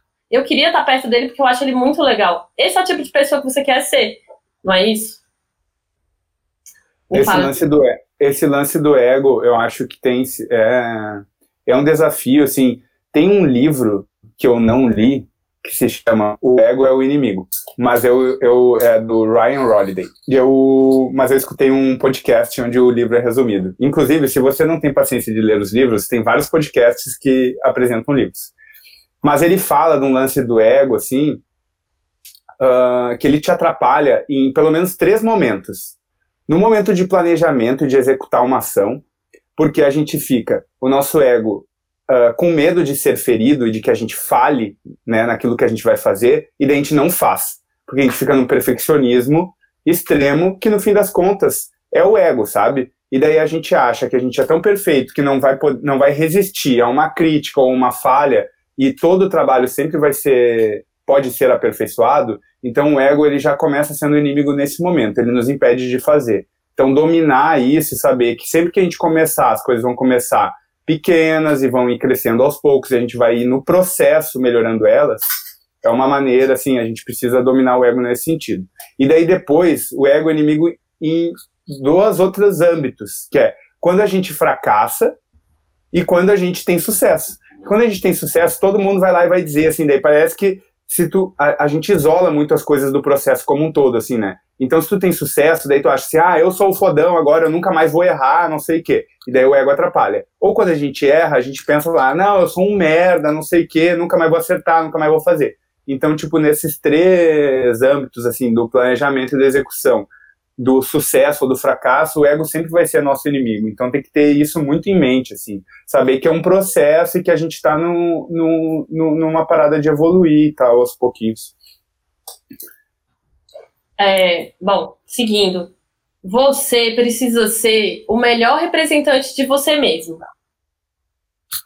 E o melhor vendedor de você mesmo. Ninguém, ninguém, ninguém conhece as suas melhores pontos fortes como você. Assim, né? Se a sua autoestima não for muito cagada. E aí, se for, eu recomendo fazer terapia. Mas, se for também, tenta olhar os seus pontos fortes. Tenta ver assim, cara, eu sou bom nessa coisa X aqui. Então é isso, eu sou muito bom nessa coisa X. Se você sabe que você é muito bom nessa coisa X, quando você for conversar com uma pessoa, que sei lá, é, vamos dizer, eu tô lá na minha cidade e tem um cara que eu quero tocar na festa dele. Primeiro, se eu quero tocar numa festa, né? Se eu tenho interesse em tocar nessa festa, eu vou colar nessa festa. Eu vou viver essa festa. Eu vou ver se tem a ver eu estar no line-up dessa festa. É muito importante. Porque às vezes você vai lá e fala pro cara, ah, eu queria tocar nessa festa. Você chega lá, tá tocando um som que não tem nada a ver com você. Aí, tipo assim, você já vai fazer papel de besta, né? Então vamos lá, eu vou colar nessa festa, eu vou dançar nessa pista de dança, eu vou trocar ideia com o dono da festa, vou falar, oi, então, eu sou DJ, eu tô, eu comecei faz tanto tempo, eu tô aqui na sua festa, tô achando uma festa muito da hora. Você se importa se eu mandar meu material para você? A pessoa nunca vai falar não, mas ela vai, ah, claro, parça, manda lá, não sei o quê. E aí, você vai você vai trocar uma ideia com essa pessoa e você vai mandar um materialzinho bonitinho ali, é, não precisa ser um release completo ou complexo. É, é, muito legal gerar conteúdo em alguma plataforma, mesmo que seja assim, SoundCloud. Você ter umas mixtapes umas diferentes das outras, porque aí dependendo da festa você vai mandar uma mixtape mais acelerada, uma mixtape menos acelerada. E ter alguma coisa assim para a pessoa é, saber o que, que você é capaz, né? Como é que é a sua pesquisa. Vou fazer aqui um, um, uma propagandinha. A Goma é um mixtape muito legal, né? Que várias pessoas já, já se apresentaram, né? Já postaram coisa lá. E eles são bem abertos. Então, tipo assim, pô, manda um mixtape pra Goma lá pra ver como é que é, tipo, para as pessoas ouvirem o seu trampo. E aí, beleza. Ai, gente, tá dando uns brancos. Eu acho que é o calor, sabe? Tô derretendo. É, não tenha vergonha de ser uma pessoa que faz propaganda do próprio trabalho nas horas que não são inconvenientes, tá? Não vai chegar com a pessoa que você encontrou no supermercado e falar: Fulano, lancei uma mixtape. Vou te mandar negócio, tá bom? Né? Nem fica pesando. Nem fica pesando na, na história de ninguém se você não tiver, tipo. É bom senso, né? Não fica pesando na, nas pessoas. Tipo, e aí, você já ouviu? Você já ouviu? Você já ouviu? Você já ouviu? Uhum. Cara, manda. A pessoa, se ela quiser ouvir, ela vai ouvir. Se ela não quiser ouvir, ela não vai ouvir. Mas manda. Manda falando umas coisas simpáticas. Olha, eu acho que essa mixtape aqui, eu fiz uma, uma pesquisa nessa direção tal. Eu acho que tem a ver com sua festa, se você puder ouvir e tal. É isso. Né? Vamos adiante. A tem uma coisa que é a síndrome do mega underground, que é tipo mais underground do que o diabo, sabe? Aí tem um cara que fala assim: nossa, meu som é muito underground, eu só toco música experimental feita por cegas virgens que moram em cima de um morro no Himalaia. E eu não sou capaz de tocar nenhum outro tipo de som além desse. Meu amigo, você não vai pra frente apenas. Você não vai pra frente. Tipo, porque é, também eu acho que assim, não adianta você querer sempre tocar o som da moda, porque isso é ruim. Tem um monte de gente tocando o som da moda. É, e você, sei lá, isso não, não traz uma identidade.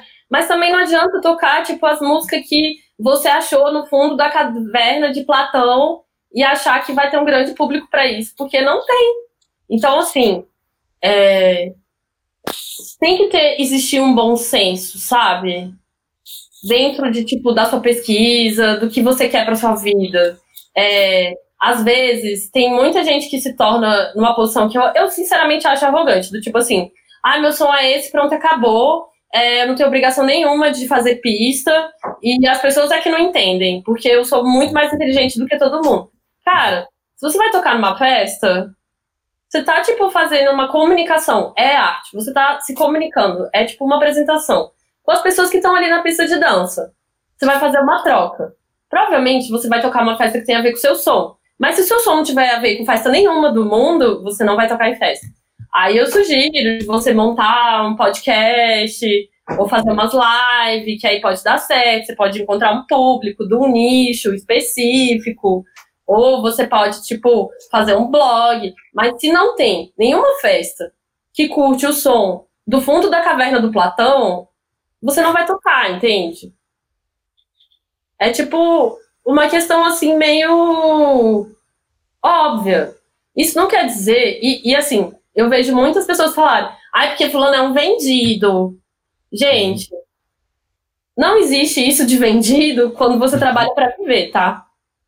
É, eu sou conhecida como uma DJ eclética, eu sou eclética mesmo. Eu nem falo versátil, eu sou eclética. Eu passei o começo da minha carreira tocando em creperia, em exposição de moda, em barzinho, no aniversário de vó, aniversário de criança, casamento. Cara, eu toquei em todas as coisas que você imaginar. E foi assim que eu fui aprendendo como que você se relaciona com as pessoas que estão ali para te escutar, sabe? Não acho que precisa chegar nesse ponto. É... E, mas eu acho que é o seguinte: escuta as coisas que estão tocando nas festas para você ter uma ideia do que, que as pessoas podem receber. Pode ser que seu som seja mega diferentão e seja super bem aceito. Você não precisa fazer nada e isso. Não tenta fazer nada igual ao que, a, ao que alguém está fazendo, entendeu? Tenta fazer o seu próprio rolê, mas saiba que existe um limite. Não adianta, às vezes, você querer fazer uma live de noise numa festa de funk, nunca vai dar certo, sabe? Então, assim, existe esse bom senso. Tenta ter um senso crítico, assim. É legal, mesmo dentro de um gênero, você ter uma certa versatilidade. É, eu sou amiga da Amanda Múcia, fui ver umas, as pastas dela uma vez, era assim, tecno brabo, tecno médio, tecno frito. Então, assim, dentro da pesquisa dela, que ela é uma DJ de tecno, ela tinha, assim, uma amplitude dentro dos BPM, dentro do, da ambientação ali, do que, que cada do que, que cada música causa na pista, qual o horário que dá para tocar, qual é o tipo de lugar. Tipo, às vezes você vai tocar num lugar aberto de dia, é, tem alguns tipos de música que não vai combinar, entendeu? Ou às vezes você vai tocar é, num sistema de som muito ruim. Se você tocar uma música que só tem grave e subgrave, não vai combinar, sabe? é, a, sua, a sua pesquisa ela precisa ter uma extensão suficiente para você conseguir se adaptar às situações. Porque a gente está no Brasil, cara. A gente não está num lugar que, tipo, ah, eu vou ter Function One em todas as minhas gigs. Gente, eu cansei de tocar sem sub, sem retorno, sem porra nenhuma, só com a força de Deus e. Entendeu? Sabe? Com fé que ia dar tudo certo. Cara, a gente vive num país que a gente tem. É, o dólar tá alto, a gente tem uma certa limitação de importação a gente sabe que a gente não tem acesso ao melhor equipamento de som. É, equipamento. Aprenda a tocar em todos os tipos de equipamento. Não queira fazer a rica. Do tipo, chegar no rolê, aí tá lá de CDJ 350, você vai falar: CDJ 350 eu não toco. eu só toco de 2 mil pra cima. Mano, que isso, sabe? Tu toca sim. Se não sabe tocar, vai aprender, entendeu? Eu aprendi, a primeira vez que eu toquei no CDJ foi ao vivo. Porque, tipo, o meu computador, eu ia tocar com o computador, não deu certo. E aí eu, tipo assim, tá, eu vou tocar então. Peguei um pendrive, espetei no CDJ, e aí apertei play pause, eu não sabia o que fazia. Tá, tá, tá, tá, tá, tá, tá, tá, tá, e eu não sabia o que estava acontecendo. Mas eu tentei, eu fui lá, fiz um set, passei uma vergonha, quase chorei, quase entrei embaixo da mesa, fiz tá, tá, tá, tá, tá, com o canal aberto. Mas, né, era o que tinha para fazer, eu me virei. É, eu já cansei de tocar nos equipamentos, sei lá, de 1950, porque era o que tinha. Então vamos fazer funcionar, sabe? Não entra nessas de você. Ah, não, eu só toco agora se for a CDJ 3000 que acabou de lançar, porque a minha genialidade só se manifesta quando eu tenho um, um sei lá, o recorde box de última geração do lado da vez. Cara, você precisa se adaptar às situações. Não queira ser a pessoa que é completamente rígida e ter que fazer todo mundo se adaptar a você. Isso não vai funcionar. Você vai ter uma capacidade limitada de fazer coisas, entendeu? Se você só toca na Function One com a CDJ 3000, você provavelmente não vai tocar em lugar nenhum nunca. Porque nem existe CDJ 3000 no Brasil, entendeu? Isso, isso é uma coisa, uma coisa que tu falou é muito importante, que eu acho que a galera não se dá conta às vezes, que tipo assim, cada tipo de caixa de som vai é, evidenciar ou vai permitir que as pessoas percebam uh, determinados elementos da música, sabe? Então, por exemplo, agora que a galera tá todo mundo em casa, quando rola as festinhas online, isso aí foi uma coisa que eu falei para algumas pessoas logo no começo. Quando rola as festinhas online, a galera não tem um sub em casa. A galera tem, tipo, às vezes a caixinha de som do computador. Então, privilegiar nesse momento sons que talvez tenham mais vocais ou que tenham mais timbres médios e tal, uma coisa assim, porque tudo é sobre a experiência que tu tá proporcionando para aquelas pessoas. Então isso foi uma coisa que eu aprendi a galera do funk, que faz aquele funk que eles chamam, ah, esqueci o nome, mas que é um bagulho meio minimalista assim. É, a galera começou a fazer esses beatzinhos sem muito grave, beat de funk sem muito grave, porque eles sabiam que os funkeiros ouviam som no celular e que não tinha grave. Então eles passaram a explorar outras partes da música para fazer com que seu som soasse melhor. Então, ter noção de qual é o sound system que vai rolar na festa e adaptar isso é muito importante, porque eu já vi muito set da galera com um monte, assim, só track grave e não tinha sub no lugar, não dava para entender porra nenhuma. E outra coisa que tu falou que eu acho muito massa é sobre essa amplitude, assim, do repertório, e daí o nome que tu vai chamar, as listas, as subdivisões e tal, vai de como que tu entende aquela parada, mas, tipo, esse é storytelling. Tipo, o primeiro exercício que eu dei pro João, que é um cara que tá aprendendo, ele já sabe, na verdade, mas a gente tem trocado uma ideia, assim, era ele fazer uma playlist que contasse uma história. E ele fez uma playlist que era como se ele estivesse saindo de casa, daqui a pouco ele encontrava os amigos dele no rolê, cada música traduzindo esses momentos, assim. Daqui a pouco ele encontrava os amigos, a galera tomava umas biritas antes de entrar na festa, ó, estamos na frente da festa agora. Daqui a pouco entramos. Então, tipo, se tu imagina isso para um set de warm-up, por exemplo, tem muita chance de dar certo, sabe? Imagina assim, imagina a galera chegando na festa, não tem ninguém, só aquela fumaça, aquele cheirinho doce no ar, vai lá, pega um drink e tal. Então acho que isso, e daí tu pode chamar isso músicas de abertura, músicas de quando não tem a pista cheia, músicas de, vai criando essas subdivisões assim para criar esse storytelling nas próprias playlists do, do Record Box com, com a pesquisa. Gente, as minhas playlists, elas têm uns nomes muito errados, assim. Normalmente eu separo as coisas pelo sentimento, assim. Então não tá nem pelo BPM, nem por nada assim. Tem assim. Ai, nem vou falar porque é muito triste. Mas enfim, uhum. é pelo amor de Deus, não chega no rolê com pendrive só. Por favor, cara. Por favor. Você vai tocar, tem o backup, tenha dois pendrive iguais, backup. Cansei de ver DJ chegar, pegou lá as músicas, montou o set, gastou lá a vida dele, aí enfia a porra do pendrive da CDJ, não funciona. E a pessoa só tem um pendrive. E aí? Cara, mantenha um backup do seu pendrive tenha uma, um momento ali, um jeito é, bom para você guardar e para você manter. Se você não to sabe tocar em CDJ, você só toca em controladora, conversa com o cara dono da festa e fala, ó, oh, vou levar minha controladora e tal. Chega mais cedo para montar sua controladora. Não queira montar o negócio em cima da hora, passa o som, ou seja, chega uma hora antes da festa começar. Se o seu set é o segundo, você vai chegar uma hora antes do warm-up, tocar botar sua controladora, passar o som, esperar os sets e tocar, entendeu?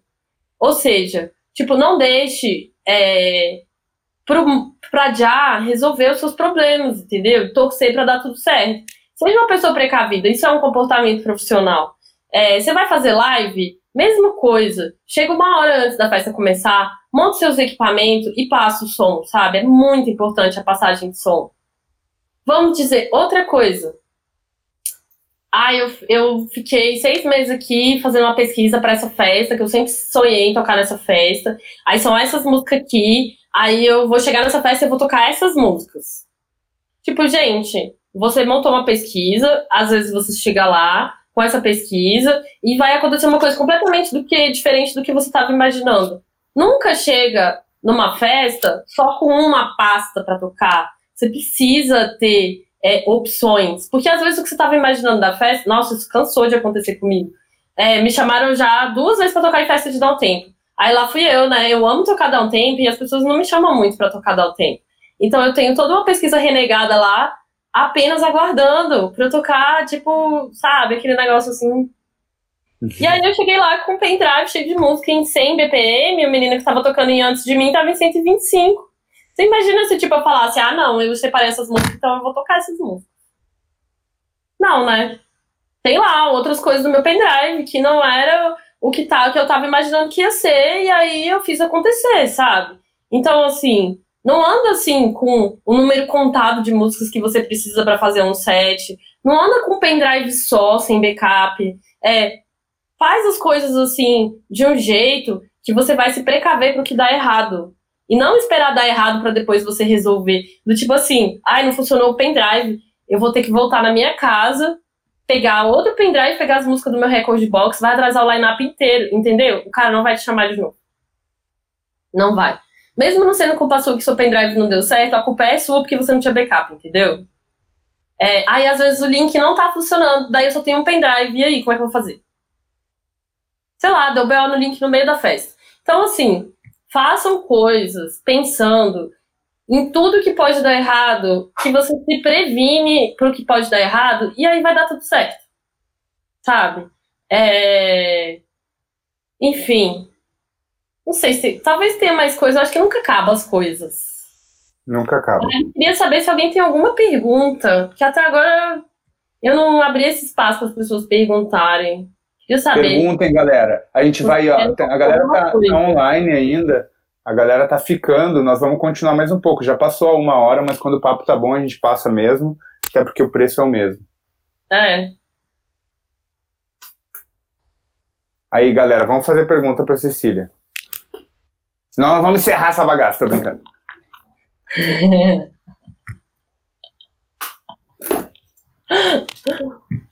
Ai, será que. Eu, eu pensei em tantas coisas para falar, mas várias vezes aqui fugiu da mente. Vamos ver. Vamos ficar, porque hoje eu tô aqui. A Gabriela Bump, ela tá aqui, forte, firme. É nós. Ah, tá. Lopes tá na minha pesquisa. pesquisa. Então, seguinte, a minha pesquisa é muito anarquista. É, porque é o seguinte. O teu problema de ficar enjoado das coisas muito rápido. Então, às vezes, eu passo dois dias pesquisando um som, já encho o saco, aí vou pesquisar outra coisa. Aí eu encho o saco, vou pesquisar outra coisa. Aí eu encho o saco, vou escutar pop. Aí eu encho o saco, vou escutar outra coisa. Então, assim, as coisas que tem no meu computador, elas não estão separadas por gênero. Elas estão separadas por sentimento, por vibe. Então, sei lá. Tem um site que, foi recente agora na pandemia, ele se chama TPM. Eu tava, tipo, triste TPM um dia, daí eu separei as músicas. Então eu meio que sei que a vibe daquela pasta é a vibe da TPM, tá lá. Tem uma que é Linda Green volta pro underground. Porque foi uma pesquisa que eu quis mudar o que, que eu tava fazendo, assim porque eu tinha passado muito tempo tocando disco e eu já tava conseguindo mais, não tava aguentando. Aí tem, tem o Perigótica e o Gótica Suave, tem essas duas pastas. E aí ela, tipo assim, é misturado. Então, assim, nessas pastas tem, sei lá, disco, techno, house, é, tudo misturado. E o, às vezes começa no BPM 100 e vai até 150. Aí vai depender mais do, do que eu tô sentindo no dia que eu montei a pasta mesmo. Sobre DJ se tornar produtor musical, quão necessário talvez seja. Olha, tem muito DJ que não é produtor musical e que foi longe, assim, mas por uma questão de, de, de, Vou te falar, é mais fácil você atingir mais gente com uma música do que. É, do que com uma mixtape, por exemplo. Acho que a música ela circula mais. Só que também fazer música por fazer eu não acredito muito, sabe? Eu acho que você tem que fazer se você gosta de fazer, se você tem interesse, se você tem essa vontade. É... Tem vários DJs que nunca produziram música e estão aí circulando há muito tempo, estão fazendo coisa.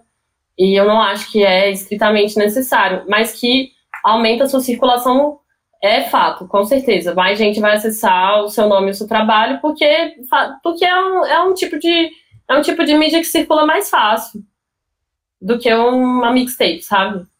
É... Então, é, Marcelo Lozzi falou que é, tem dificuldade de memorizar algumas pastas e acaba sempre tocando as que é mais que, que eu mais toquei. Eu já fiz isso do nome das festas e eu separo, eu tenho vários pendrive. Eu nunca jogo o pendrive fora, eu nunca pago o pendrive, eu vou acumulando pendrive. Dentro da minha bolsinha de pendrive tem tipo uns oito pendrive. Eu vou, tipo, a, o pendrive ficou cheio, eu compro outro pendrive. E assim vai, sabe? Então, uma coisa que eu gosto de fazer é não ficar baixando uma tonelada de música, tá? Que eu acho que isso é, é ruim. Que acaba que você muito importante. Isso é muito importante. Isso é muito importante. Muito, muito, muito importante. Você não escuta suas músicas direito, você fica lá com aquela tonelada de música dentro da sua pasta e aí acaba que você toca sempre as mesmas músicas, que é as que você lembra mais. Então, o que, que eu faço? De tempos em tempos, eu faço a minha pesquisa dentro da minha pesquisa. Aí eu abro lá o meu record box e vou escutar um monte de coisa que eu já baixei. Então, é, agora na pandemia eu escutei meus HD velho e aí eu fiz set de coisa que eu tinha baixado em 2007. É, então, assim, não acho que o tanto de música que o cara baixa faz diferença, sabe? Eu acho que o mais importante é você conhecer bem as suas músicas. Que aí você vai lembrar delas. Eu não consigo lembrar o nome de nada. É, esse lance de eu colocar da, da vibe que eu tô sentindo no dia é pra eu ser, saber mais ou menos qual que é o, o, o tipo de energia que a música tem, sabe? E aí eu vou lá naquela pasta. É, várias vezes eu achei muita coisa boa fazendo pesquisa dentro da minha pesquisa. Umas coisas que eu baixei, sei lá, cinco anos atrás e que eu, tipo, nem sabia que tava lá no meu HD, porque, tipo, fica lá naqueles cantinhos escondidos, senão no HD externo. Eu não apago nada, gente. Eu tenho as minhas músicas que eu baixei desde o meu primeiro computador. O primeiro, primeiro eu não tenho porque roubaram um HD externo meu, que não tinha backup, que foi um grande erro. Mas, tipo, de tudo que eu tenho de 2007, eu ainda tenho essas músicas guardadas. Quando eu encho HD, eu compro HD externo e guardo as músicas. Por quê? Porque, tipo, às vezes ela vai fazer sentido de novo. E também porque eu sou acumuladora. Mas, tipo, uma hora ela vai fazer sentido de novo, sabe? E às vezes tem uma música que você baixa naquele, naquele momento ali, que você não consegue encaixar no seu set, mas que você sabe que é uma música boa. Lá mais pra frente, sei lá, daqui a uns dois anos, pode ser que você escute e volte naquela música de novo Pra falar, pô, que, cara, que foda. Essa música é foda. Ah, uma parada que eu faço, eu coloco todas as músicas que existem na minha vida, todas, 100%, na coleção do Record Box, como se fosse uma grande biblioteca. Aí, às vezes, eu falo assim, ai, eu quero montar um site mais acelerado, daí, com tudo, tudo, tudo, tudo tá junto. Aí eu vou lá no 130, aí eu começo a escutar as coisas lá do 130, assim. Daí, o que eu gosto de fazer é abrir várias pastas para ir alimentando ao mesmo tempo, com várias vibes diferentes. Então, eu vou uhum. escutando as músicas e vou jogando lá para aquelas pastas, sabe? Aí, quando eu terminei de escutar várias músicas, eu tenho três pastas diferentes prontas já. Isso eu faço bastante, assim, que é a pesquisa dentro da pesquisa. Que é uma coisa que vai ser legal, que vai reforçar a sua identidade, porque, tipo, eu acho que é, treinar a estética e treinar o ouvido é uma coisa que reforça a sua identidade. É, escutar músicas diferentes de outros gêneros é legal para você treinar, para saber se tipo se aquilo é legal, se agrada o seu ouvido, mesmo não sendo uma coisa que você vai tocar. Então, sei lá, eu, eu costumo tentar ouvir coisas que eu nunca ouvi. E, e tentar analisar aquelas coisas criticamente, sabe? Pra treinar. Só pra treinar, assim, tipo assim, ah, será que isso aqui tá bem produzido? É, como é que é a estrutura dessa música? De onde que isso aqui vem? Às vezes eu dou uma estudada nas coisas.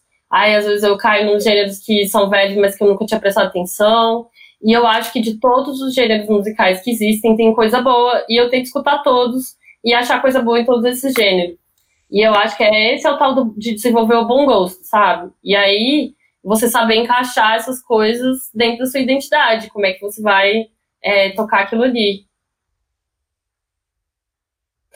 É...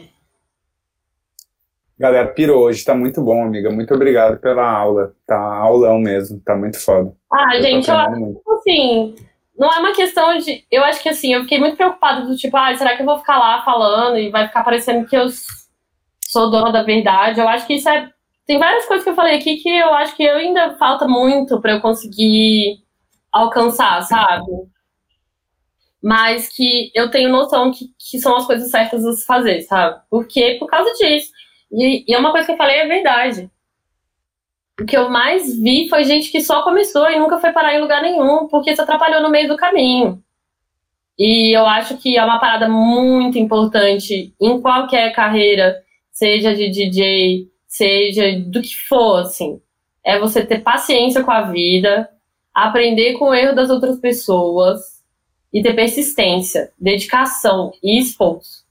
Eu acho que talento é uma coisa que a gente desenvolve, ninguém nasce sabendo nada. Então, talento é dedicação e esforço. E eu acho que a, seu, a sua dedicação e o seu esforço tem que ser de acordo com a sua realidade. E ter paciência, que as coisas demoram tempo para acontecer. E a, a, gente vai ter que finalizar, amiga, tá? Estamos uma hora e meia já, mas tá muito bafo. Assim, que aula. Fico honrado de estar aqui participando. E tanta generosidade, assim, de estar tá te abrindo aí, te expondo e falando o que tu pensa, mas eu concordo com 100% do que tu tá dizendo. E, tipo, a nossa agenda, talvez, a nossa carreira, ela vai ser uma medida tardia das nossas ações. Então, acho que ter isso em mente, assim, leva um tempinho para a gente ver o resultado das ações. Às vezes, só o que falta é um pouco de paciência para esperar e ver a parada acontecer. Então, acho que essa é uma lição legal. É, gente. E outra coisa, quem tá começando agora vai estar tá no nosso lugar daqui a uns 5, 6 anos na GB. Vocês terem essa noção também. Tipo assim. É tudo cíclico. E os velhos vão ficando velhos. Nós vamos ficar velhos, né, GB? Vamos. Aí vocês têm que. Vocês têm que se esforçar aí pra, tipo, ocupar nosso lugar, porque daqui a pouco nós vamos estar tá cansados. Vamos estar tá tocando na cadeira de roda, quase, né? Velho. É, eu até comecei a cuidar da saúde para poder é, tocar por mais tempo. Tô comendo salada todo dia. Ah, amiga, é isso. Te agradeço demais, demais, demais. Muito bom, muito grato mesmo. Foi assim um dos meus preferidos. Até vou tentar adotar mais esse formato porque eu acho que tu ajudou demais a galera. Assim, às vezes a gente fica muito falando sobre as nossas histórias, assim. Isso é legal também. Mas eu acho que tu deu dicas que são muito valiosas, assim, muito valiosas mesmo.